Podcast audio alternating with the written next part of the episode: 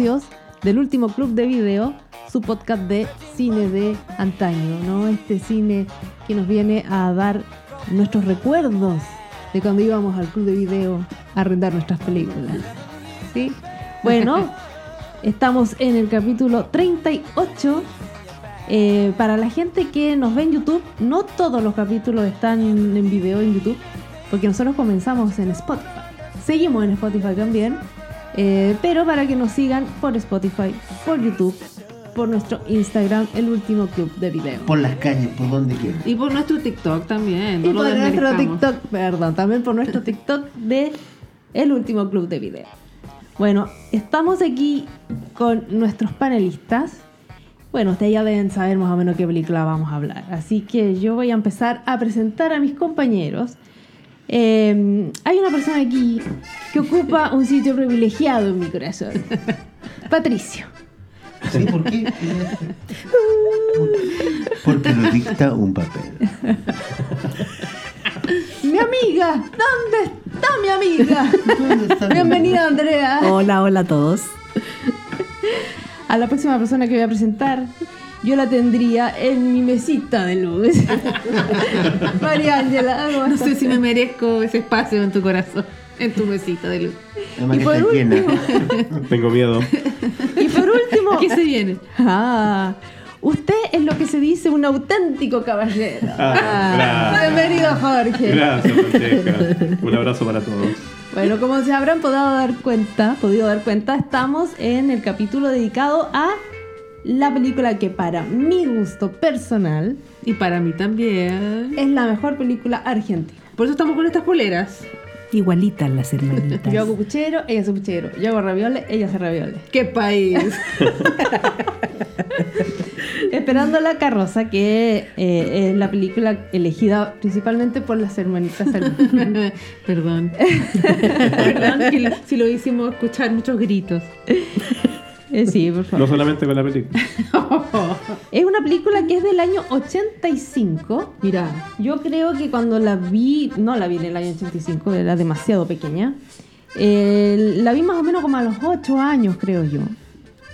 Y sentí algo eh, que no me, no me había sentido con otras películas, en que yo reconocí eh, que así se comunican más o menos las familias. especialmente la nuestra.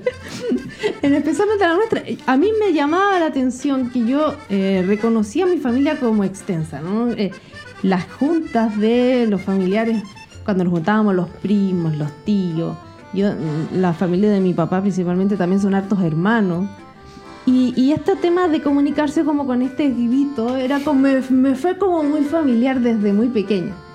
Eh, algunas circunstancias, cómo se, cómo, eh, se enfrentan situaciones, la forma de hablar en realidad yo decía, uy, sí, pues así son, así es, así son las familias. Y años después nos dimos cuenta que no, que las familias no se comunican así. De hecho, cuando ya empezamos a, a, a, a- a gran- a gran- ay, a crecer un poco, perdón, eh, iban, por ejemplo, primos con eh, amigos, y pololos, polola, y le, siempre le decían a las personas, "Oye, no te preocupes, ellos hablan así. Y no, No y están peleando. Tenemos anécdotas de por qué están peleando. A, a mí, o sea, ¿Por qué yo se hago eco de eso porque yo la primera vez que asistí a un, eh, A un almuerzo familiar de los italianos Salucci, invitado por mi señora acá, eh, me dijo lo mismo. Oye, va- van a parecer como que están peleando, pero están conversando. Sí, no hay Entonces- pelea aquí. Entonces como que yo de repente no creía mucho eso y claro, en el almuerzo onda, de hecho se ponían de pie, mi suegro con su hermano gritando y estaban hablando. Sí, y, po. y en buena onda. Es un plácimo domingo familiar. Así que doy fe de eso. Pero fíjense que es bueno que de una u otra forma nos mojemos el potito con esto, ¿ah? Porque hablábamos con Andrea, por ejemplo, que ella también eran dos hermanos y nunca se gritaron tanto en la familia. No, para pero, nada. no- pero ellos, por ser italianos, no es exclusividad alguna, porque nosotros éramos de descendencia, somos de descendencia árabe y además, obviamente, en la otra parte española, pero los gritos en nuestras casas eran por el lado árabe. Y efectivamente tiene que ver con un poco con la raza. Parece que como para Ocho allá la hermanos, o sea, ocho hermanos. Para el otro lado del charco. Imagínate los domingos, ocho más las parejas, 16, los padres 18, un par de allegados 20, y ahí estamos 20 personas almorzando y haciendo comida árabe, que es uno a uno los rellenos. Entonces, entre toda esa distribución que comenzaba el viernes, muchachos, ¿verdad? Y terminaba el, el domingo en la tarde, la así noche. ya, pero ya muriendo, efectivamente se, se- los gritos eran, eran, eran algo que sobre todo por, por ser personas que no, que no tienen muchos recursos, uno no vive en una casa apartada, No, claro. eh, ¿no es cierto? Un castillo del conde en alguna parte. De la sino que- Patagonia. Sino que, en este caso, al otro lado se escuchaba. Claro. Lo más probable. Lo más Así que probable. estaba plan. Bueno, ustedes dirán, como decía nuestra, el personaje de Nora, son todos muy lindos, los quiero mucho, pero mi familia jamás se levantó la voz ni para decir los buenos días. Con la fecha que no sabemos los diálogos, pero de memoria. De memoria. Podremos estar toda la tarde Sí. recitando. De Yo doy fe, no sé si Jorge también, pero Yo también. Pueden estar más de media hora hablando sin parar y el guion lo dice en absoluto. Ahora, O sea, sí. es bueno hacer un disclaimer inmediato, Por favor. conociendo sobre todo a Francesca, porque, y a mí también, porque yo soy así también, eh, que puede ser que a la media hora estemos haciendo el tonito argentino. Sí, Oh, sí, que de verdad, yo ya no salió. A mí por lo menos yo sufro mucho cuando los de otros países hacen el tonito chileno, me Ya. enferma. Y me imagino que a ellos también les debe enfermar que nosotros empecemos, che, mira, ¿eh? pero, pero lo podemos hacer también. Pero bueno, Claro. Eh, Eh, bueno. Yo tengo hartos amigos No argentinos, así que Claro. yo sé que no se enojan. Ah, Una de mis sí. amigas argentinas, yo puedo decir que no se enoja. Buenísimo. Ella no se enoja. No, pues yo no lo hago mal a la gente. No, a mí se no. me pega A mí me totalmente. encanta. Lo veremos en los comentarios. Siempre con cariño. Sí. a mí me encanta el acento argentino, es, es muy pegote para mí. Sí. que, es que No, es ya un está. pueblo que yo por lo menos diría siempre he considerado que si viviera en otra parte del mundo sería la Argentina. Yo cuando fui a Buenos Coincido. Aires, al otro día ya otro día. Sí. Estas frases que dicen en la película eh, tienen que ser con el tono argentino. Sí. Sí. Yo me acuerdo No habría vez- ninguna adaptación, no podría no, ser. yo me acuerdo haber visto una obra de teatro chilena de la misma y no, no, No, era, claro. no, era Claro. como que le faltaba el tono. Es como cuando empezó a ver los simuladores chilenos, los simuladores mexicanos. Claro. No es lo mismo que No, los no, No, es lo mismo. No es- lo mismo. no es lo mismo, aunque sea No la historia. De todas maneras, sí. Y además Bien. que eh, eh, el Esperando la carroza es ese tonito argentino-italiano, que Sí. también es bien... Sí, Sí. italiano ahí. eh, Claro. Oye, pero cada vez, por ejemplo, cuando hay, van a arreglar alguna matriz y dice, hoy va a haber corte de agua, yo no puedo no decir, no, cortaron el agua. Hincha pelota al lado. Porque cortan el agua un domingo cuando tú vas a cocinar ravioles. ¿Cómo lo haces? Bueno, yo no cocino No, ravioles. mira, pero Se le pide el agua a la vecina. Eh, el agua a la vecina. No hago lo que dice mi polera. Ella, Yo hago ¿cómo hace ravioles, ravioles? ella no hace ravioles.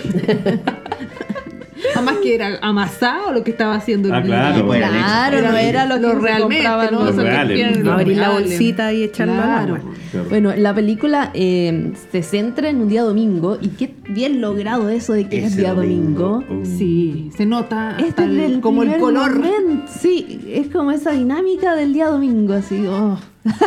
El personaje dice, creo que vamos a tener un domingo de aquellos. Plácido domingo Un familiar. Plácido domingo sereno. y de reconciliación nacional. Ya. es la historia de cuatro hermanos que se pelean por quién se va a hacer cargo de Mamacora.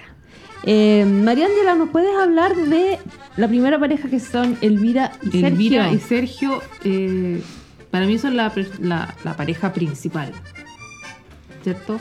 Y Elvira es el personaje mejor logrado de toda eh, esta película que yo siento que es un más que un, es una obra de teatro más que una película. ¿No es cierto? Sí. Con las actuaciones y la forma de, De hecho que lo era, gritar, ¿no? como dice. Sí, es una obra de teatro Mm. llevada, pero se mantiene ese espíritu. Total. Eh, Sergio y Elvira, una pareja, supone de, de muchos años de casados, tienen a su hija de 15 años. 16. Una- 15.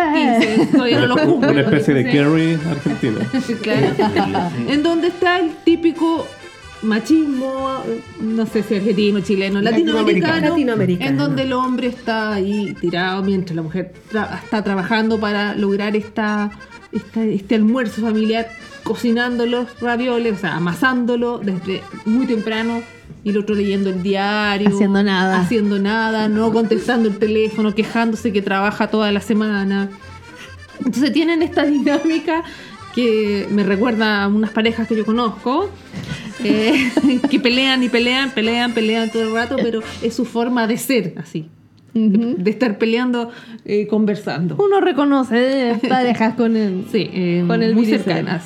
No, nosotros no. Andrea, tú nos vas a presentar a Nora y Eh, Antonio. A Nora y Antonio, que eh, Antonio es el hermano con mejor situación económica de, de este grupo. Y llega con su señora a almorzar a la casa de eh, Sergio.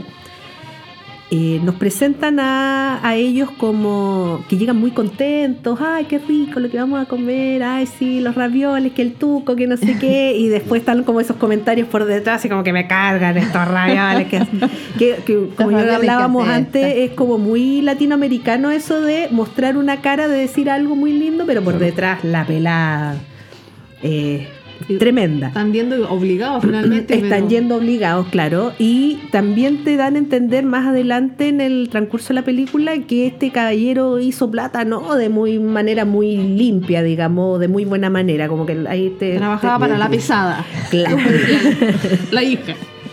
Y todos quedan como esta cabra, como sabe. Y bueno, y son los que, que todo es muy bonito, todo es muy lindo, pero no como que al final no se hacen cargo de nada. O sea, hablando de que lo principal es que tienen que hacerse cargo de la mamá Cora y ellos por tener la mejor situación económica, obviamente deberían quizás ayudar más, Por supuesto. pero no salvan No, a porque ellos son muy ocupados. Sí, de estamos- una, sí. una vida social muy. Claro, muy- y siempre no. tienen mucho que hacer, entonces ellos no pueden y se desmarcan totalmente. de- Pobrecita, a claro, como- todo el día. Sí, claro.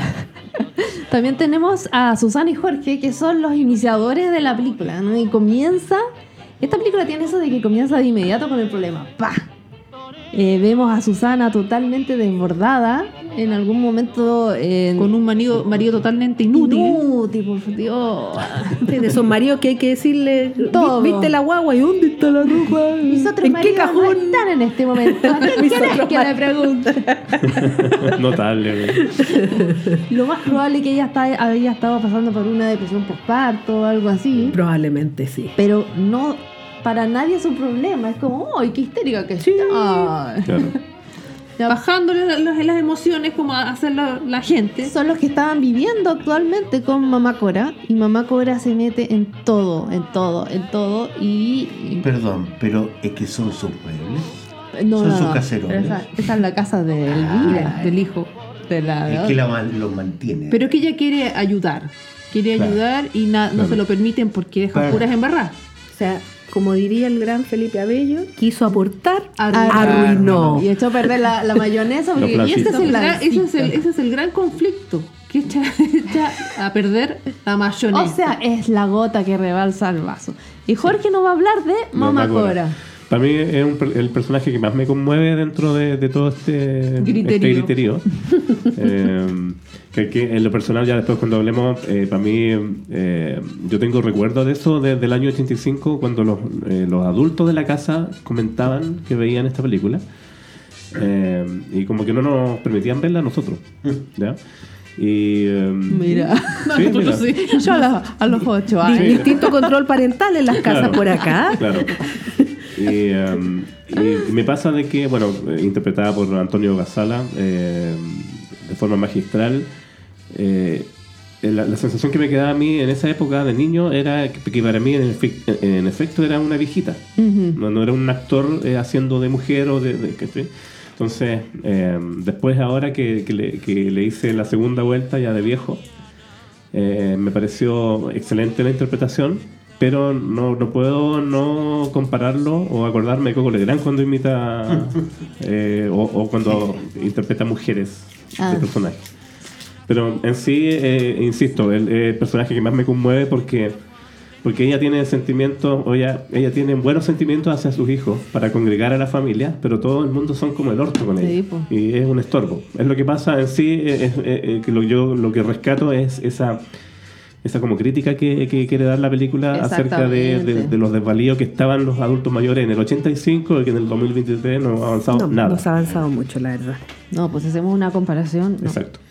Dentro de la película vamos a ver a otros personajes también. eh. Vemos a los primos, vemos a los amigos, A vemos a, los vecinos, a Cacho, Cacho, a la hija, po, a la hija pobre. a la hija Emilia. A este pelotudo. Que tiene, que tiene este hijo que es claramente deficiente, Claro, tiene algún. una deficiencia, Una deficiencia y- intelectual. y aporta en nada y más, es más carga para la, para la, para la mamá que Claro. un apoyo. Sí, interpretado por pobres. Grandinetti. Este Sí, actor yo quedé impactada y tuve que Mm. buscar. Sí. dije, Se parece demasiado No y era, Sí, justamente, es sí. él. Bueno, tal como empezamos ya a, a conversar, ¿no? Eh, yo creo que de acá en adelante, si bien esto es una comedia, uno se ríe cuando la ve, y creo que las temáticas que vamos a conversar acá va- van a ser bastante serias. Quizás Sí. terminemos llorando. Nunca se sabe. Qué miseria, che, qué miseria. ¿Qué me dice de esta tragedia?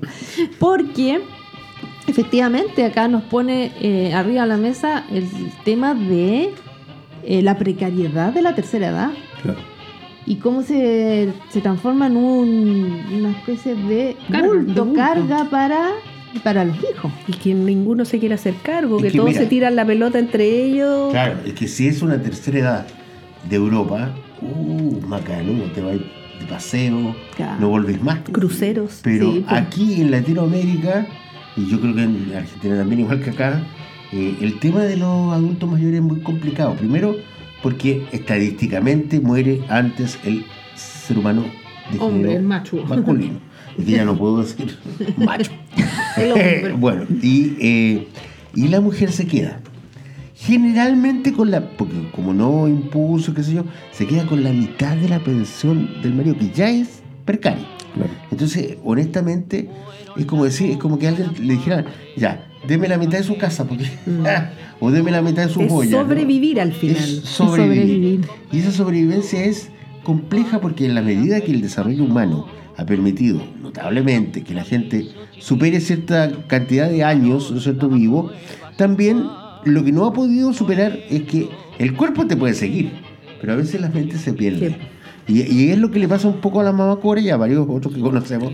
Por lo tanto, tarde o temprano empieza, tarde o temprano empieza eso a, a chocar porque ¿a dónde uno va a vivir? Mira, no nos pasó con mi mamá porque gracias a Dios siempre hubo un núcleo familiar, pero siempre decía ella, mira, cuando yo esté sola, como tengo ocho hijos, ahí eh, empieza uno a repartirse, estaré dos meses con uno, dos meses con otro, jura ahí. No, Eso no o sea, esto es, Es esto lo que es- le pasa a Susana con Jorge. Cuando Eso le dicen, pero los primeros tres años, no me acuerdo cuántos años. un ratito que se la lleven y Total, nadie se va a quiere. morir pronto. No, y la además- vieja estaba más sana que todo. Y hay una evidencia acá también eh, que son las cuñadas las que se oponen principalmente a recibirla. Claro. Porque saben perfectamente que son que- ellas las que van a terminar Absolutamente. Porque los a hijos no Cora. nada. Porque los hijos son inútiles. pues. Los hijos son inútiles. O sea, los hijos son solamente proveedores. Y de hecho, en algún momento Donora dice, bueno, ¿y Emilia? Emilia vive en una villa. O sea, la, la solución era peor que la Era mandársela a la, a la pues. hija con la situación más precaria económicamente, era mandársela a ella.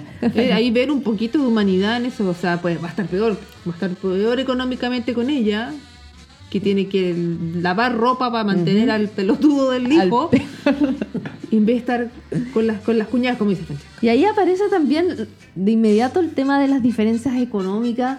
Y uno dice, por Dios, Antonio, ay, qué personaje. También escrito, además. Es bueno, bueno, bueno. Porque, Porque era. él- su solución era dar un poquito más de plata. Pero, Claro. pero era, pero es que todo lo que dice Antonio en la película demuestra la mala persona que es, por no decir un improperio, pero es, es un cara dura, un canalla, eh, todo lo malo que tiene, porque la solución estaba ahí. Él tenía la guita suficiente como para que El sus espacio, hermanos la no casa, llegaran a eso. porque muestran las fachadas de todas las casas de ellos. Claramente él tenía la casa, Podría La tener casa- una la enfermera. casa más grande O sea, podría tener una enfermera. Podría haber- haberlo cuidado, sino que podría haber contratado a una enfermera. Claro. Y él nos va dando paso a paso en un montón de, otras escenas lo malo que es po, cuando- la escena de las tres empanadas. Qué escena, por Dios. Cuando- Y, eso hasta el día de hoy, no hay ninguna persona que no haya visto esta película que no recuerde ese, ese diálogo. Tenían tres míseras empanadas para dos. Y que le sobraron de ayer. Y él, y él comiéndose la la empanada. O sea, eso es lo peor. Y ahí te dice, o sea, si es incapaz de, de eso, de ver, darse cuenta que personas que son unos familiares, además que también deben estar, hace años que no los ve, Claro. cero ayuda, lo va a buscar solamente porque están buscando a mamá Cora desesperadamente. Con ese diálogo, tú te imaginas la escena, no es necesario haber grabado una escena.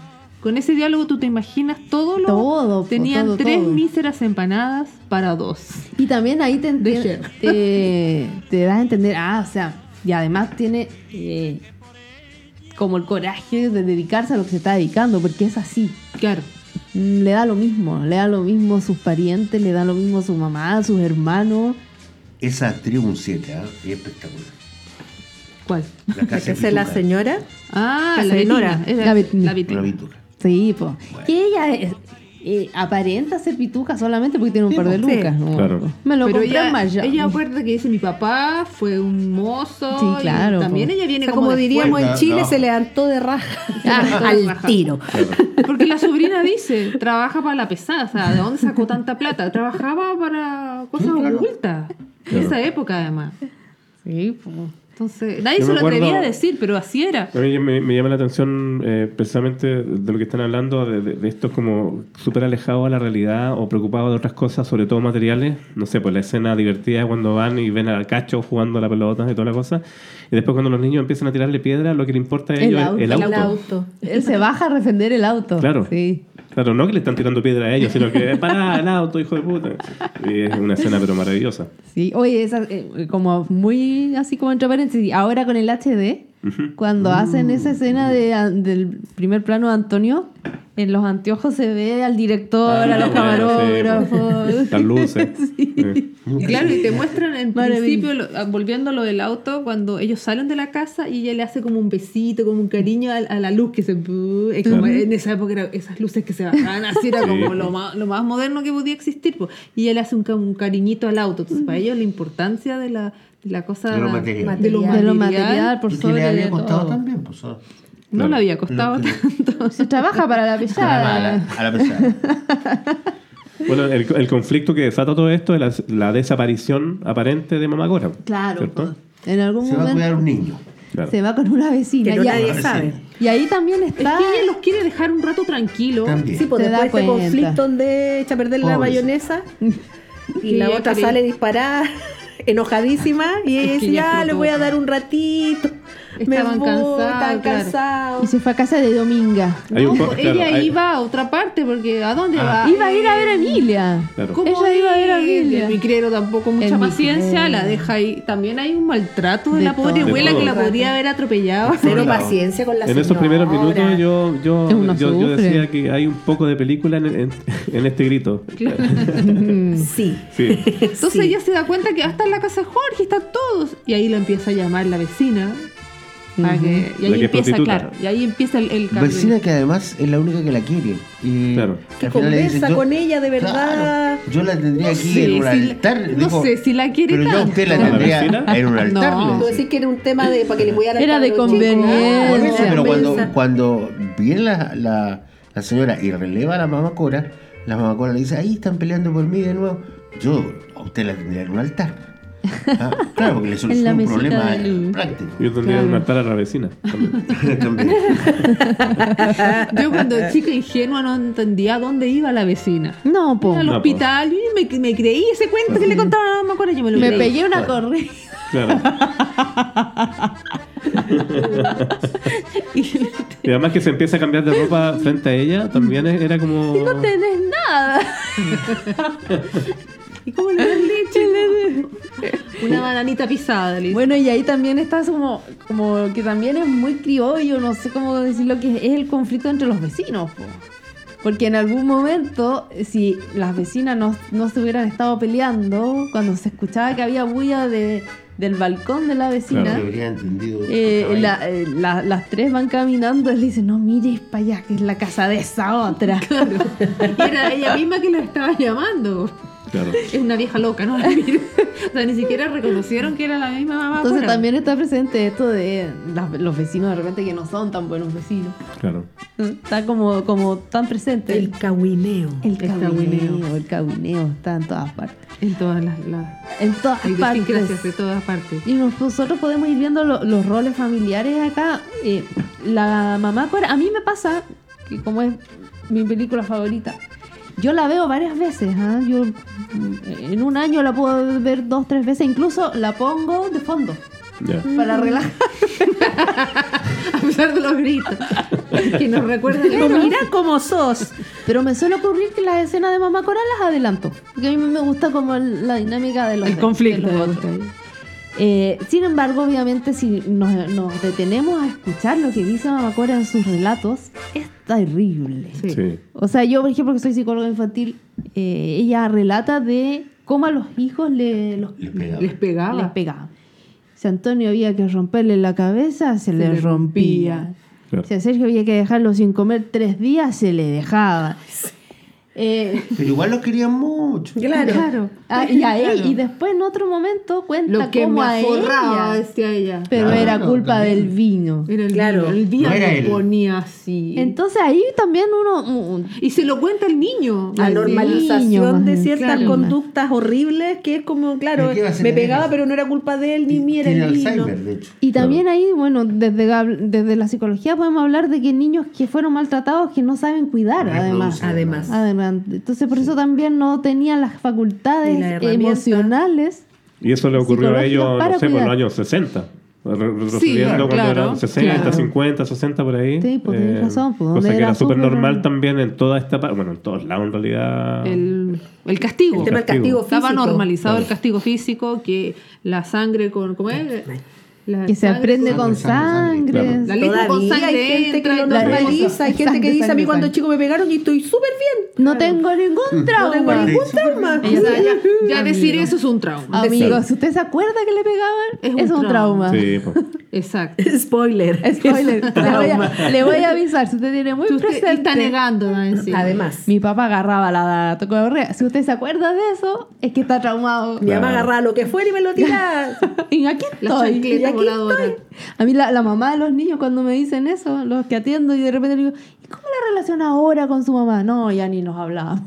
Así como, ah, ya. Claro. Ay, no Y le, ah, chuta, perdón. Y le. Pero si ya lo advirtió al principio. tiene un ay, no me molesten. Ya lo dijo, pará. Ya, entonces vamos a hacer una cosa, para que se me vaya quitando el acento, vamos a... Hemos llegado a la primera media no, hora no te puedo creer. Así es. Para... Déjate de joder. ¿Y qué eres, Sergio? ¿Y qué eres, No Jorge? tomo más. Mi amiga, ¿dónde está mi amiga? Las amo. Qué miseria, che, qué miseria. Los muertos me impresionan. Este pelotudo. en el cuarto, mamá. Criatura estúpida. Esto pasa, chiquillos, incluso cuando no hay micrófono. Claro, en la vida. Cuando nos toca la carroza. Se me olvidó Claro. que había micrófono, güey. Me cagó el loro. ¿Qué me dice de esta tragedia? Aguante, pato. ¡Reza, reza! Será la misma húngara. Circula, circula. Pero mamá Cora, ¿qué duda cabe? ya, hemos llegado a nuestra primera media hora. Esto es para fanáticos, así que volvemos a la vuelta.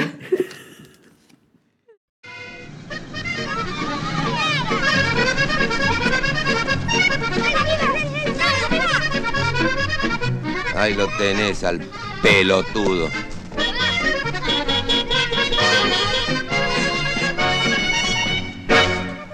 ¿A mí? ¡Cacho! Vos sos Cacho, ¿no? Nosotros somos tus tíos. ¿Te acordás? ¡Uh! La puta que los parió. Maricones, ahora van a ver. Para que aprendan, hijos de puta. Escuchame, ¿la viste a tu abuela? ¿Qué haces? ¡Pare! ¡Pare! ¡Pare, hijo de puta! ¡Pequeño, para! ¡Ya ves cuando los agarre! Para, no te calenté, para, escuchame. ¿La viste a tu abuela? ¿Cuál? Mi madre. La madre de tu mamá. ¿Será posible no saber lo que es una abuela? ¿Dónde está tu mamá? para comprar comida. Bueno, escúchame. Cuando vuelva, que llame urgente a la casa del tío Sergio. ¿Cuál tío Sergio?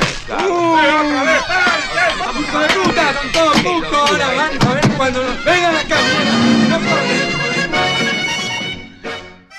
Bueno, ahora hablando como chileno, volvemos a. Sí, pues. Después de una terapia grupal. Esta catarsis. claro. Después de ver algunos YouTube ahí para ver cosas chilenas. Kibán. Eh, y, y también seguimos hablando. En la mañana ya la tenía. Se recordó de algo también de la película que estaba recién. Dijimos, espérate, espérate. Cuando de la parte final, el quiebre que hay finalmente, que de peleársela, de no cuidarla, llegamos a un final en que todos se sienten un poco eh, arrepentidos por haber tenido este sentimiento y se la pelean por primero por velarla. No, se vela en mi casa, es mi madre, ha estado conmigo Después que toda la querían vida". echar. ¡Usurpador de Pero madre! ahí son los hermanos los que están peleando, porque Sí. tienes razón tú que de las cuñadas los que quieren echar. Claro. Incluso hay una parte que dice, yo soy la menor de las cuñadas y yo soy el mayor de los hermanos. Te comen la. Entonces, son los hermanos que se pelean, después cuidarla. Y que ahí como, bueno... Todo esto porque hay un malentendido un donde creen que ella falleció. Hay una historia colectiva. Van a poner, van a poner claro, una denuncia. Porque los inútiles de los hijos no supieron reconocer a Los doña. Mana María de los Dolores Busicardi Múscare. Por, lo- por los Los zapatos se reconoce una madre. Eso se lo, se lo encara a la Elvira. Oye, a mí, yo me acordé de mm, esa frase cuando vi la película de, de Taika Waititi, cuando el niño reconoce. Ah, verdad. Y dije, oh, por los zapatos se reconoce una madre. ¿Habrá visto eh, esperando sí. la carroza? Ay, oh, Nunca se sabe, preguntémosle. Comuniquémonos con él. Sí. Además que te muestran tantos zapatos. Sí, pues. Bueno, vamos, estamos Ya, en ya, otra. volvamos. Entonces pensaba que estaba muerta. Y no andaba muerta. Y no andaba muerta. A Lo que había muerto era una húngara. Yo Pero conocía húngara. a una húngara. ¿Pero por qué húngara? Bueno, húngaro sabe. Vaya, vaya. Y la mandan a este funeral y ahí termina la canción. Con la canción favorita de Jorge, que era Ah. una vaca lechera. o sea, el, sentido de la canción tampoco no tenía mucho, pero bueno. Mira, e- eso de ir a los funerales es como lo que nosotros en mi familia, eh, por lo menos yo lo, lo utilizo en contratar lloronas. Las lloraron. Las Porque lloronas. eh, generalmente hay dos que son en mi casa los llorones contratados. ¿ah? Emilio y la noche. Pero por alguna razón ellos a veces no están. Y he tenido que ser yo llorón. Y En mi familia soy o- yo. O, Carlos en su momento fuimos eh, llorones y, y ir a- y nosotros nos llevamos. No, no somos como la- los llorones que son profesionales de esta cuestión. Sí. Llegan, despliegan su. No, nosotros no nada, y ahí estamos. Pero bueno. No, y cada y en el mismo funeral, cuando empiezan a llegar los, los, los amigos, los parientes, y cada uno así como. Sabía, No somos nada. sabía francés, ¿por cuá? ¿Por qué? Eso digo yo, ¿por qué? La Eso vecina que llega con el agua. Eso es muy divertido la, como mostrar ese Sí. esa dinámica que se da en los, no en los velorios, de en las Que frases típicas todos. que todo el mundo Claro. dice. No hay- no hay muerto Y que malo. no hay muerto malo. Y que no hay muerto malo. todo. algunos que ya uno pensaba que no existían. Como por ejemplo Pinti. Pin- no hemos hablado de Pinti, Sí. Sí. Y Pinti aparece en. Nosotros lo conocimos acá en Chile, eh, precisamente en los 80 o 90, porque él venía a hacer rutinas de humor, Humor, a programas claro, estelares. humorista. Sí. Pero Sí. yo, yo, o sea, de actor nunca lo había visto en una película. Parece que yo tampoco. Tampoco. Claro. No, pero para él fue súper significativo estos pocos minutitos. Claro. Lo, lo sa- lo llevaron mucho a la fama, así como, y todo el mundo a ver lo recuerda ahí como. Pero qué serio. Además, conta- Pero qué tío. él contaba, por lo que yo lo escuché en, en algún programa de televisión argentino, que eh, al propio director le preguntaban, ¿por qué tenemos que gritar tanto? ¿Por qué tenemos que estar tan centrados en la toma? Ah, que tú, tú que estás de dirección.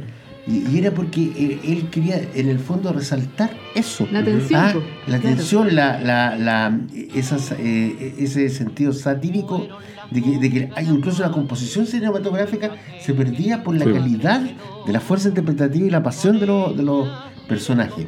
Entonces, eh, claro, el humorista o cualquier actor pensaba que tenía que actuar más o menos piola. Y le decía, no, no, no, el director, vamos, involúcrate. Dalo Es todo, que ahí dalo está- todo. Yo, yo creo que ahí está cuando tú te das cuenta, o sea, hay que darse cuenta en algún momento de que, de que esto es teatro, Es teatro. llevado al cine. Eh, sí. Sí. Ahí la diferencia, una vez que tú entiendes eso, eh, eh, entiendes desde inmediato la interpretación de los. Sí. actores, porque el cine es mucho más bajo. Claro. Mucho más bajo. ¿Por qué? Porque tú tienes una cámara, un lente encima y te va a estar captando tu, tu- está diciendo muchas más cosas. claro, tu, tu, tu expresión. En cambio, en el teatro, tu- el, el actor tiene que hacerse escuchar Claro. y, y por ende Tiene que proyectar la voz. Claro, pero acá en esta película era, por eso era, yo, yo le tiro un poco la talla al griterío, pero es eso, cuando tú entiendes eso, te Pero da- imagínate que el cine, como comenzó siendo mudo, los actores del expresionismo alemán, por ejemplo, Claro. les explicaban que tenían, y por eso que eran pocos actores, pero conocidos, que tenían que ser súper dramáticos. Entonces uno ve una película y los ve. La corporalidad Una era- corporalidad claro. enorme, la gestualidad enorme, porque no había más. claro. Era ese el recurso que había que utilizar. Una no pregunta, chiquillos y chiquillas. ¿Envejeció bien esta película? ¿Qué piensan? ¿Quién? ¿Mamá Cora? Yo creo que sí. Mira, yo la, ustedes son mega fanáticas y sus maridos han No, tenido que escucharlas todos estos años. Nosotros somos los pelotudos. Yo la vi para este capítulo y claro, como hablaba el Jorge el griterío y reconozco que al principio ya empecé a verla y a los 10 minutos dije, yo creo que no voy a poder terminar de ver esto si sigue manteniendo este nivel de intensidad que tiene, yo no voy a poder. Pero Ella después era poco intensa. Ella. Pero después vaya pasando, entra en la historia. Sí. Que al final la gracia que tiene la película es que todo el rato están pasando cosas. Sí, Todo el rato pasan cosas. Entonces rapidita, rapidita, rapidita. hace corta, se hace muy y como tiene el humor, el factor del humor entre medio, a pesar de que los temas en sí son como bien dramáticos, como ya dijimos, sí. pues solapado bien dramático. Pero yo encuentro que sí envejeció bien porque también hay que tomar en cuenta el contexto de la que eso lo dice hasta mi hijo cuando vemos algunas cosas, de repente chistes o cosas que ya son como medio funables, ahora me dice, pero es que en esa época Sí. es- eso se entiende, entonces logra entender, por ejemplo, lo que hablamos al principio, el tema de la violencia, de la normalización, y al final darse cuenta que es súper triste que la situación de la mamacora en el año 85 se repite Hasta al- ahora. hasta ahora. Y va a seguir repitiendo. Y va a seguir repitiéndose, lamentablemente. No, y hay muchos comentarios que yo creo que la gente todavía lo sigue haciendo y lo que hace la película es reflejar lo que la gente piensa así. O sea, cuando dicen que el- la iglesia es el mayor consuelo, dicen sí, y no como estas las otras personas que tienen otras religiones. Claro, súper de pequeño. Eh, es absolutamente peyorativo, pero la gente así Habla. habla. Y más ahora que conocemos a más extranjeros que han Claro. venido a, a, a nuestro O sea, país. se mandan varias frases fu- funables en Súper funables, po, pero que están presentes. Pero o sea, que no, el- Y que- la gente lo sigue diciendo. y lo, sigue- y lo que hace la película es mostrar que las personas piensan así. Entonces, Claro. claro, se pegan en el pecho, pero andan pelando a otras personas De toda la de otras vida. nacionalidades y que no son capaces de tener a la pobre mamá Cora dentro de la casa. Yo, yo he pensado en esta película que también es un- uno de mis argumentos que digo que sí envejece bien. Que si tú le sacas la forma humorística, le sacas los gritos, te quedas con el guion, con la historia principal, que es una familia que no se quiere hacer cargo de la mamá, podrías hasta tener el medio drama. Claro. Sí. Y nominado. Si le, cambias, si le cambias el tono, Sí. sí, absolutamente.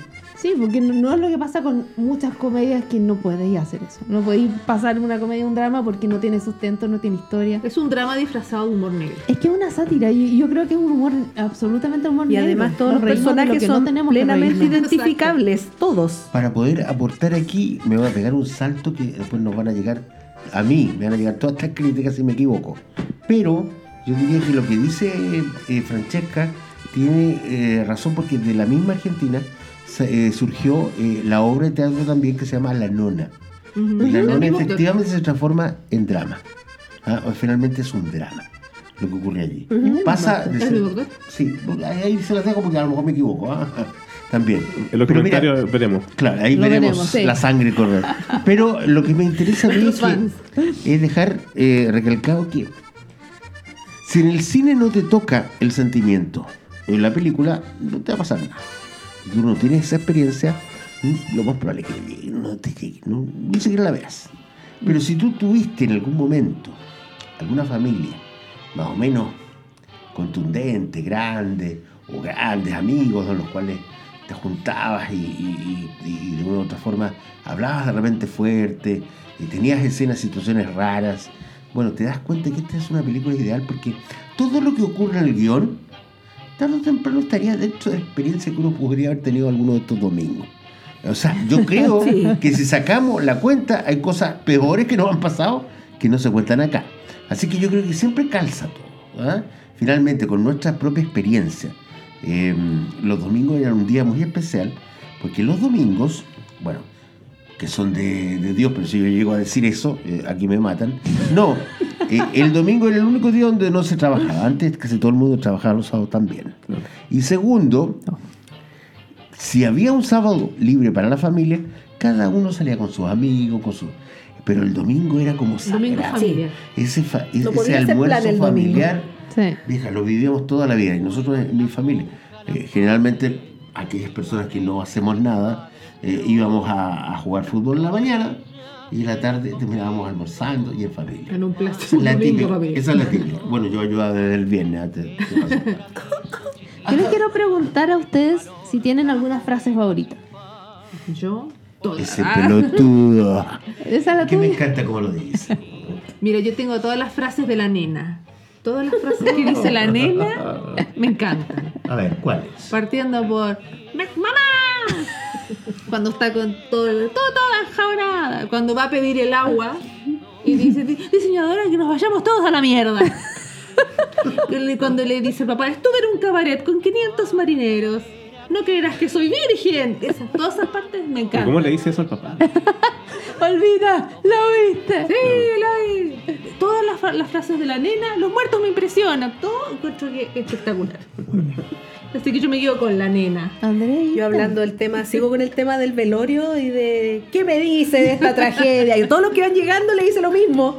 Es como cuando Coco Legrand decía, nos falta el que te dice y pensar que todos vamos a llegar Claro. a lo mismo. Gracias por Menos mal que me avisaste porque si no, pa- no paro de vivir y Claro, sigo viviendo, ¿cachai? Es como la, la- esa típica frase No cliché que se dice, como no somos nada, pero ¿qué me dice de esta tragedia? Esa para mí. Y lo que dice Andrea, eh, aprovechando ese, ese punto, eh, cuando ya se, se da cuenta la, la protagonista, la, la china, eh, se da cuenta que no, que no, que, que no es la, ma- la mamacora, eh, es una húngara, llega justo la persona que dice, ¿dónde está mi amiga que es tan representativa? No, la mamá de y le trata de explicar tres veces que no es, que no está muerta. Y al final Ay, le dice, si usted quiere llorar, vaya a llorar. Y, la mete y la al empuja, güey, la empuja. ¿Qué te pasó? Jorge, ¿tienes alguna frase que te A guste? mí me encanta la, la escena cuando van a ver a Cacho. Que está jugando la pelota y ahí lo tenés Cacho. al pelo. Eso, ¿viste? Lo mismo. Sí, no, Es que ya lo habíamos hablado otras que veces que es la chucha, Claro. dichas por argentinos, son de repente muy hirientes. buenas. ¿Has visto a tu abuela? Pero la manera en que ¿Será la posible? dicen Claro. es, es divertido al final. ¿Será posible que no sepa quién es la abuela? ¿Qué es una abuela? Claro. y luego sacándose los mocos. Y después Paco, Paco mía. y los cabros chicos empiezan a que tirarle piedra. Pajero le dicen, pajero. Y, y- y le- y le Y un respeto. y le acuchilla la pelota. O sea, saca un cuchillo Oh, y apuñala la pelota. Ahí- hijos de puta. hijos de puta, me encanta. esa memoria que Ah, tengo. Una de las cosas que yo, se- Eh. yo se lo he dicho a mis amigos argentinos, eh, Las eh, puteadas. las puteadas de ustedes Sí. son notables. Nos son Son notables. Sí, claro. son notables. Son certeras en el Sí. momento preciso. Sí. Y no Y casi que, ni, enredan. casi que ni ofenden. No, No, yo me no cago en la risa. Sí, yo también. A mí me gusta Elvira completa. El vi. Eh, No, no podría leer, bueno, nosotros tenemos la polera, ¿no? Yo hago puchero, ella hace puchero, yo hago rabi- Imposible. Es que esa no. actriz se la lleva toda. Oye, Elvira, hay un dice. andredato con Elvira. La escena cuando el loro le caga la mano, eso pasó de verdad. De verdad. Y ella siguió nomás la escena. Como o sea, buena actriz. como buena actriz. Y la dejaron. Que es lo que pasa a veces con varias Me películas también. Cagó la mano el loro. Podría haber Listo. hecho los plancitos. Eh. A mí, eh, otra escena que, me encanta es cuando están hablando por teléfono y está Antonio en el teléfono y están todas entre medio. Ah. también esa, eso Es me muy encanta. maqueta, sí. Me encanta Claro. también esa. Y las tres empanadas. No, no puedo hablar de una sola frase. Sí, por eso yo te digo todas. No puedo, todas. no puedo. Y las, Y las demás. Nosotros éramos, somos tan fanáticas que estábamos con Francesca en una página de fans en Facebook de Esperando la Causa. Entonces le decía, por favor, métete a esto porque es la vida. Delirante. Todo el mundo Nuestro que fanático hablaban con frases de Esperando la Causa. Increíble. Y había gente que No entendía. más- no No entendía, entendía. que era más nueva. Entonces, oh, ¿cómo ofenden? ¿Cómo pueden decir eso? Oye, estúpida, si no estás aquí. Y, y lo ofendían con las mismas ofensas. Minusválida mental. Este si no la película, andá de acá. Y la cuestión fue tanto que la La gente página la cerraron. tiene sosiego. Claro, la Claro, cerraron. la cerraron. cerraron porque la gente, algunos, me imagino que denunciaron a la denunciaron. paz. Probablemente. Sí. Gente Ahora que no cacha la película o, yo me o he siente que es metido- muy ofensiva la película. Me he metido a otros, pero que son grupos eh, eh, personalizados, o sea, no, no son abiertos. Claro. Eh, Entonces eso no lo cierran. Pero eh, todo, todo es la conversa de todo, eh, con, con las, las frases, la gente se las sabe medio- más que nosotros. Más que Y, los y- Más. y nos dimos cuenta Más, también imagínate. que ya en algunas casas donde se grabaron algunas partes, por Es ejemplo. un tour, claro. Claro que es un tour, ya se han mm, remodelado incluso por el Estado. Sí. Es como la casa de Betty la Fea en Y Colombia dan ganas de ir a verla. Sí, po. De verdad, yo iría a ver Yo esa también, casa. vamos, por Eh, favor, cuando invíteme. fuimos a, a Buenos Aires, yo, por lo menos no tenía idea. No. A mí lo que me pareció fantástico, que me di cuenta mucho tiempo después, es que gran parte del elenco de la Esperando la Carroza aparece en los simuladores que yo amo. Sí. Entonces ahí Sí. reconocí a muchos actores y, y- y por ahí también la empatía. Y ahora la, la, la Susana, que no recuerdo el nombre de ella, y Nora, la Betina, tiene un apellido, no me acuerdo, tiene una obra de teatro, nunca me acuerdo las cosas, de ella, tiene una obra de teatro que se llama Coqueluche en Argentina. Y éxito total en estos momentos. Son muy Así queridos. que cuando vayamos a Buenos Aires hay que ir a ver esa obra. Porque están ellas dos. Tenemos hartas cosas que ir a hacer. Solo nos falta que nos inviten. ¿Algún amigo argentino ah, Claro. que nos quiera invitar? Vamos a hablar del conde, vaya. Bueno, ya, Y eso, ya que lo has anunciado, vamos a pasar algo más. ¿Quieren alguna? Algo queda en el tin- tintero. Ya. Sí, solamente decir que el papel de Mamacora eh, se pensó que lo hiciera un hombre por el tema de que si lo hacía una, una abuelita de verdad, la gente iba como a empatizar demasiado con ella. La idea era que si es un hombre se note un, un poco la, como la parodia, ¿cachai? Eh, Y también iba a ser más fácil para los actores. Putearlo. También, claro, sí, porque Sí. imagínate, Jorge la vio y nos contaba que, oh, Sí, pero. ¿cómo le dicen eso a una abuelita? No, y además que la agarraba, la tironeaban para allá y para acá, la pobre vieja. Sí. Entonces, Yo, yo cuando la vi, o sea, yo vi cuando chico, no cuando la vi después que, que nuestros adultos nos prohibieron, eh, a mí me parecía mm, muy mm, eh, terrible el que putearan a una abuelita, porque para mí era una abuelita. ¿ya? Y entonces cuando dicen vieja de mierda, la puta que te parió, yo, yo así, pero... ¿Cómo le dicen eso a una abuelita? Ah, ese es un dato de la Andrea también, po, en un momento cuando le gritan. Claro, que ella está regando las plantas y alguien le grita, que es una voz de hombre. Se cae una planta, le Se- cae. sí, le cae una planta, le, le grita nomás. ¿Qué le grita? La concha la lora. Es el mismo actor. Es el mismo actor. mismo. El mismo Es el actor, mismo. Bueno, y lo otro con el loro era que el loro era de una casa vecina, porque ellos necesitaron un loro que hablara y el loro que tenían no hablaba. Entonces el vecino le dijo, yo te presto mi loro, pero pasame el otro en préstamo, por si al mío le pasa algo. Hicieron como un intercambio de loro. Notable. Y no le loro. No. Ningún animal no. fue maltratado Ningún animal fue maltratado, solo mamá Cora. Solamente la Por eso que habría que poner, en vez de ningún animal, tendría que poner Ningún ningún abuelita, anciano ningún fue maltratado ni No. nada. Bueno, porque pero el- el- la, escena, la joven, escena po. final, cuando están cantando la, la vaca lechera, tienen corriendo a los tatas. Sí, a mí eso me llamó la atención porque tienen corriendo esos abuelitos. Sí, sí. Una vaca leche. Les cuento que uno empieza a investigar un poco más cuando le gustan algunas películas y, y vi- vimos el otro día un documental, o sea, no, una, una programación grabada de, una, de, un, de un cine, un teatro, en el cual la, la actriz, eh, la china, eh, cuenta eh, la experiencia del loro, que se le ocurrió decir porque se, realmente lo, la, ah, y lo llegó y lo dijo y quedó. Quedó O sea, porque la- estaba grabando. eh, bueno, pero eh, la gracia es que ella dice, mira, olvídate de todos los premios que he ganado, olvídate de todo lo que he hecho, todo todas las obras de teatro que yo me esforcé. Lo único que me dicen en todos lados hasta el día de hoy, Me lamentablemente ya falleció, yo con ravioles. Ella se Ella gana, pero Yo hago en la- puchero, en la- ella hace puchero. En los peores momentos, en- eh, ahí en New York, el, el- el- la alfombra roja, me dicen eso. En no me dicen, oye, qué buena en- actriz que sos. En España, No. en todos los países. La miraba Trascendió. y. Y, y China Zorrilla, que es la actriz que tú Sí. estás hablando, murió un día 17 de septiembre de 2014. Ah. En nuestras fiestas patrias. Mira. Oh. Eso me quería, me- les quería comentar. Notable Tremenda elenco y actriz. notable actriz. Notable. Eso. Bien, vamos a pasar a nuestro segmento que se llama ¿A qué dedicas el tiempo libre? Hay algunas opiniones aquí de que debería cambiarse el nombre de la sección. ¿eh? ¿Por qué? ¿En serio? Sí, ¿Quién dijo? hablemosle, porque yo mi tiempo libre lo ocupo en cosas serias. No hay estar nada aquí, más serio que ver cine, Eso, Sí, pero, eso es lo que yo le Por digo. favor. Tener familia. Está por en el programa equivocado. Tener familia es mucho más serio que ver cine. Pero digo tiempo-. Pero puedes ver cine, Salir pero ese con no es los tiempo familia. Ese no es tiempo Tener libre. amigos, recibirlos en la casa. Y, hablar, y hablar de cine es serio. y hablar de cine es serio. Pero, eh, claro, ¿a qué te dedicas el tiempo libre? El otro día le estaba diciendo, vean, no vean esa película, es muy mala. Y te Entonces comiste la esa me dice, ¿qué es lo que me dice la Goñi? Hay que Eh, me recomendar. dice, ¿Pero y para qué la recomendás? Uy, ya estaba hablando argentina.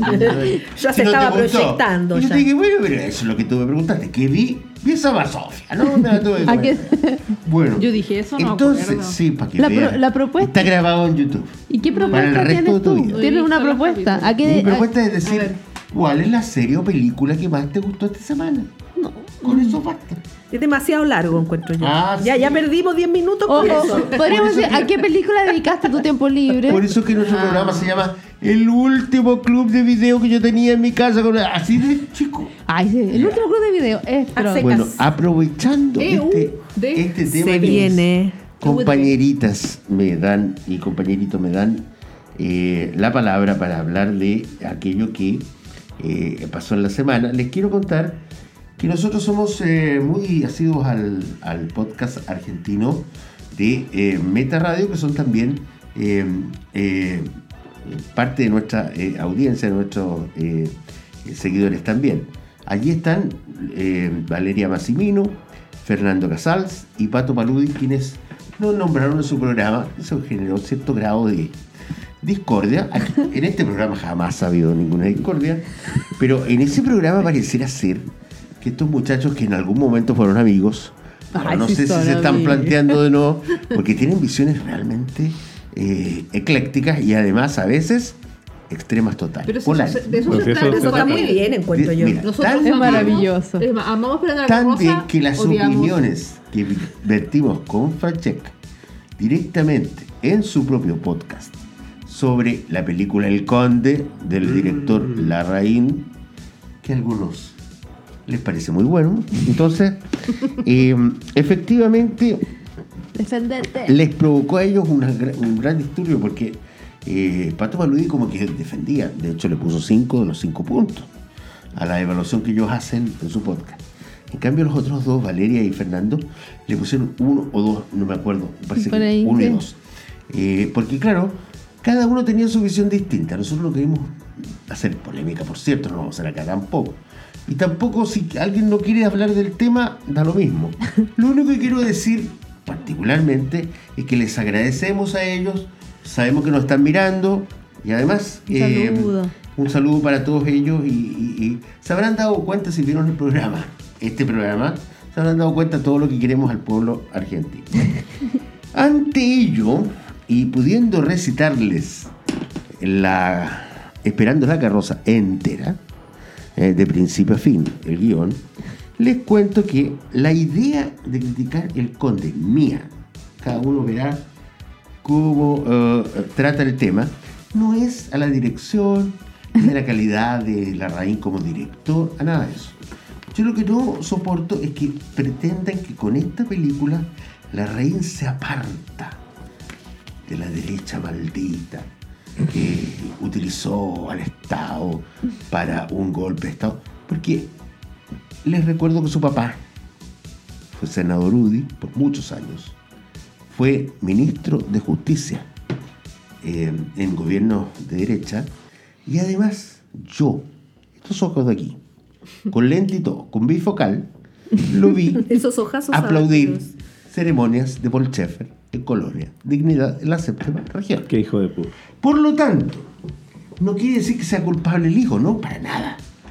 Pero lo que yo quiero es que los demás, los otros comentaristas, no piensen que porque hizo no, porque hizo eh, factotum, ¿cómo era? Postmortem. Postmortem, perdón, Tony Manero. factotum, eh, Tony Manero y, y otros, eh, él se va a estar marcando eso. ¿Qué es lo que espera, espero yo como chileno, como varios otros? ah? Es que algún día se le ocurra abordar la temática de los civiles en el golpe de Estado y en todo lo que fue la dictadura. Porque hasta ahora se ataca solamente a, a- a Pinochet, a la familia, y la verdad es que parece que él puede saber un poco más de lo otro. Eso es todo, nada más. ¿ah? Estimada, ¿Qué vas a decir del conde? Eso fue tu tiempo Eso libre. fue tu- eso fue eso- todo, esa era mi es idea tiempo del libre, tiempo el tiempo libre. libre ¿Tú del parece que querías aclarar algo, no? ¿De Conde? Bueno, yo en realidad la crítica que tengo del Conde eh, no va como por ese lado. Yo creo Ya. que a mí la película no me gustó mucho. A mí tampoco. Tengo que reconocer que me reí de algunas cosas, pero no porque era humor negro, sino porque Claro. me parece gracioso que eh, le digan vieja puta a alguien. A la puta. A la vieja. Y, y ese tipo de humor a mí me hace reír, me reí de, de ese tipo de, de cosas. Eh, la idea la encontré buena, pero yo lo, los puse cuando escribí en, en el Instagram sobre esta película de que yo lo sentía más como un sketch para un gags. Como por ejemplo el, el- el club de, de la comedia, así como oh, el conde y, eh, y es Pinochet. ah. Eh, Creo que Claro. funcionaba mucho más en, en ese sentido que como cinematográficamente hablando. Pero encendió las llamas el- ese, ese análisis que hiciste tú.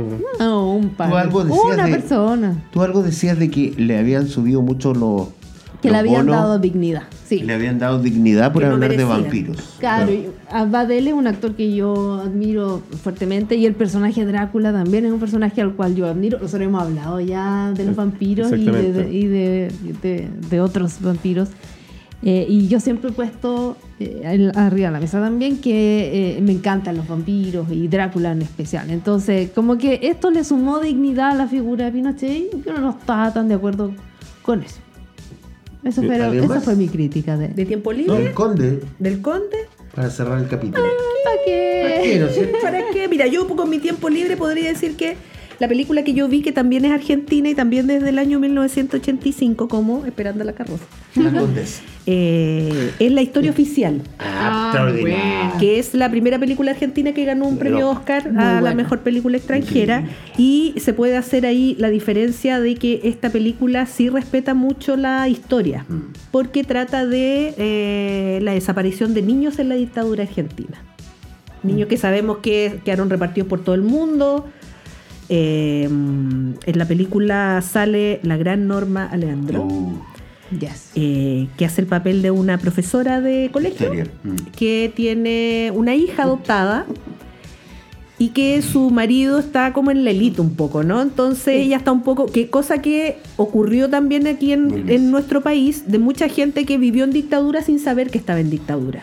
Como por ejemplo yo, que yo me enteré que estábamos en una dictadura en el 88, 89 con el plebiscito. El Ahí plebiscito. empecé a ver bien qué pasaba en este país porque yo no tenía idea de lo que pasaba y ella pasa lo mismo. Hasta que llega una amiga a visitarla que eh, le habla y una amiga que fue torturada por una relación que tenía y ahí ella le hace clic el tema de de dónde salió su hija, Mm. Ya. la hija que ella tiene Te lo empecé a Ah, cuestionar. sí. se, se empieza a cuestionar. Eh, también ya, eh, claro. Entonces es, es bien interesante la película de ver por el tema histórico. Se las recomiendo. Sí. Y Está- la niña encantadora. Sí, la nena es encantadora. Así que está en Netflix. falta. Por si Ah, buen dato. Está en Netflix por si Todavía. quieren verla. Revisé hoy día en la mañana porque no la había encontrado y dije, quiero ver dónde está, si está, porque yo la había visto hace un tiempo ya, pero me, me- sí, me me- pareció interesante comentarla ahora porque íbamos a comentar cine argentino y también se hace el Mira, contrapunto con el conde que mira. no respeta para nada la verdad La histórica, que es lo que más le han criticado. Esta No sí. se asusten de eso. Los profesores de historia estarían No. felices ahí de, Claro. de comprobar que si, si era, no Estarían era, no era un documental, claro. Claro, porque muchos esperan que el Conde sea un documental que no lo es. No, Amigos, es una ficción. Claro. Les cuento, por si no sabían, Les spoiler. paso el dato. Claro, les paso el dato. Claro. Eso. ¿Hay eso alguien más yo. que quiera hablar de algún tiempo libre? Nos Yo quedan vi unos una, minutitos. no vi, no, no me puse tan, tan, ¿cómo se llama? Tan Vamos adulta como son Vamos a aliviar un poco la Sí, cosa. yo soy más infantil Ah. y vi Elemento. ¿Qué película más linda? Oh. Fin. No. Bueno, pero que hay que aclarar también que tú tienes un. Un, Bebé. un bebé, no tan bebé. Un hermoso bebé. Claro, entonces que yo tú le digo, si yo soy la que los quiero ver y veamos, Ah, ya, yo le pero yo soy la que quiero ver y vi elementos. Pero es que tú tienes que compartir tu tiempo libre con él también. Sí, pobrecito. Ahí ya Tal como conmigo. dice Patricio, lo que Patricio Claro, pero pero lo hizo la cosa de familia, claro. Ahí es una está. película en donde una ciudad tiene que vivir los elementos que son agua, tierra, eh, Aire aire, y y fuego. fuego. En donde eh, los elementos de, de fuego siempre son los un poquito más... eh, Agresivo. no, no son agresivos, pero son los que presentan un poquito más de peligro. Son entonces como la Elvira. los, Ah. son los más rezagados de la sociedad. Ah. Porque ellos queman. Además que la, la ciudad está como para vivir dentro del agua. O sea, hay muchos Ah, elementos que los puede matar en el fondo. Entonces es- ellos hacen como su población, su barrio, por decirlo así, no su población. El Entonces hacen su grupo aparte. grupo aparte eh, es como más racismo lo que estamos Ah. Va como apuntado a ese, a ese tema. Y dos elementos completamente distintos forjan una amistad y después se transforma en amor.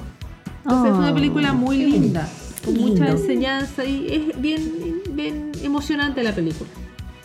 Así que Es si la quieren ver, La eh, sí, está Sí, bien, yo también la voy a está ver. bien construida, está bien contada, está bien emocionante. Bueno, como lo que todo lo que hace Pixar. Pixar. Pixar tiene eso que nos, nos, nos da toca la fibra nos toca ahí un pobrecito sí. el corazoncito. Y, y los elementos de agua son muy divertidos. Tienen la parte divertida de la, de la historia. ¿Y a los niños les gusta también? Sí. Les llega la historia, les entiende Sí, y todo. porque ¿sí? mi hijo me decía, mis compañeros dicen que es fome. Ah, Y ya iba con esa de... Ah. Que ya se creen grandes. Pues, ay, no, nos encantó el agua. Súper entretenido. Sí, sí. Nos, nos quedamos todo el rato, sí, se hace cortita. Lo, lo que, el fin de lo- las películas de, de niños, Mm. que los atrapa hasta el final. Así que recomendada, me gustó. Y, y Anita para bajar un poco esta tensión de Mr. Conde. Jorge. Yo eh, empecé a ver eh, cine chileno, harto. En, en Onda Media están muy buenas películas. Sí. No solamente La Rain, chicos, eh, sobre todo de otros países. mucho, mucho más para Eh, ver. Andrés Wood, eh, La Buena Vida. Ay, qué película. Eh, una película del año bonita. 2004. eh, son tres historias eh, que se entrelazan, pero no tienen nada que ver unas con otras, pero tocan temas importantes como el embarazo adolescente. eh, también toca eh, la tercera edad. eh, el, el- el- el hijo mayor que el hijo el, hijo único que vive con la madre hasta hasta que es adulto toca estos temas súper interesantes y está contada de una forma maravillosa así que También el, el- ¿qué, qué es lo que tienes que hacer para poder cumplir tus sueños. Exactamente. Eh, también. el músico sí El po. músico. exactamente Mm. que es lo que tenés que hacer para cumplir Y sale la gran Bélgica acá. Uy, sí. Sí, yo tuve, Sí. yo tuve el- el- la, la suerte y el honor de ir a la casa de Bélgica con eh, Alejandro Sievikin. Oh, qué maravillosa experiencia. Sí, los conocí, yo creo que un, un año antes que ellos fallecieron. Ahora están en el cielo de los actores. Exactamente. Así que eso, recomendadísimo. Andrés Wood, eh, me encanta. Eh, Sí, y la, la- película La Buena Vida, eh, de repente no es muy conocida, pero, Sí. pero eh, yo la otra vez la publicaba en mis redes que yo por lo menos una vez al año yo la veo. Y siempre descubro cosas desde el punto de vista de director como de, de- de contar historias. Me, muy- me conmueve mucho esa, esa película. Así que eso. Muchas gracias. Bien. Entonces hemos puesto fin a nuestro capítulo 38 dedicado a Esperando la carroza. A ver cómo se va el terror del barrio. Por fin la vi, por fin la vi, ahora voy a entenderlo todo, queridas.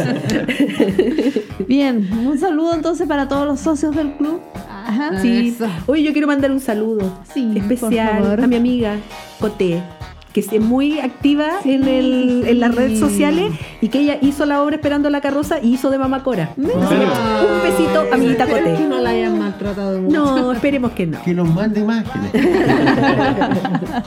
Y lo ¿Qué me dice esta tragedia? con tono chileno. Con tono chileno, sí, no mexicano. Por en nuestras redes sociales, muchachos. Sí, acuérdense de- en Instagram y TikTok el último club de videos. Y ahí pongan sus likes, sus dedos para arriba y todo para este capítulo. Muchas gracias, nos vemos prontamente. Qué bueno.